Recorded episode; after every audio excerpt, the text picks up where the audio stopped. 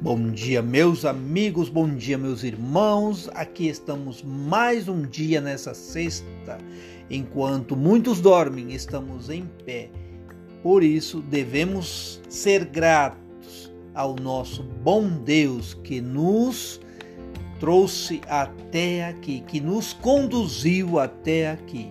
Eu hoje quero te levar uma mensagem para o teu coração. Essa mensagem se encontra na carta aos Efésios, no capítulo 3, no verso 16, que diz: Para que, segundo as riquezas da sua glória, vos conceda que sejais corroborados com poder pelo seu espírito no homem interior. Que coisa maravilhosa Paulo está nos dizendo.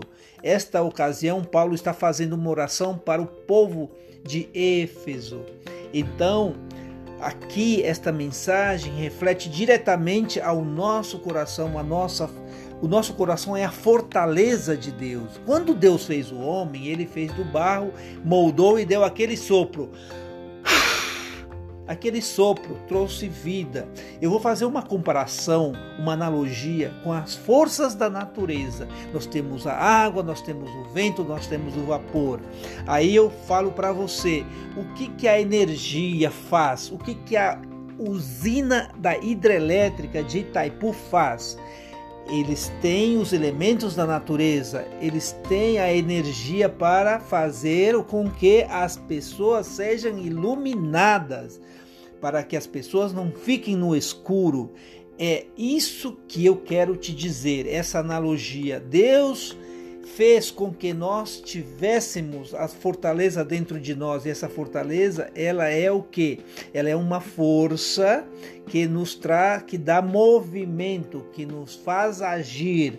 Aí eu te falo que com com que você tem, essa fortaleza que você tem dentro, você não vai ficar para você, você vai fazer com que ela ande, ela se comunique, ela, você vai levar para as pessoas o amor ao próximo, você vai levar a benevolência, você vai levar a piedade, você vai levar a caridade, a bondade, a compaixão.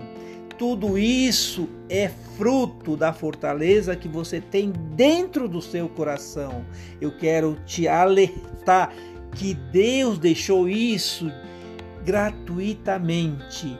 Gratuitamente você vai levar para as pessoas gratuitamente. Aqui esta é a mensagem que eu te deixo hoje para que você reflita, para que você mastigue no seu coração, na sua alma. E eu te deixo as bênçãos de Deus. Que você seja abençoado neste dia. Receba um beijo no seu coração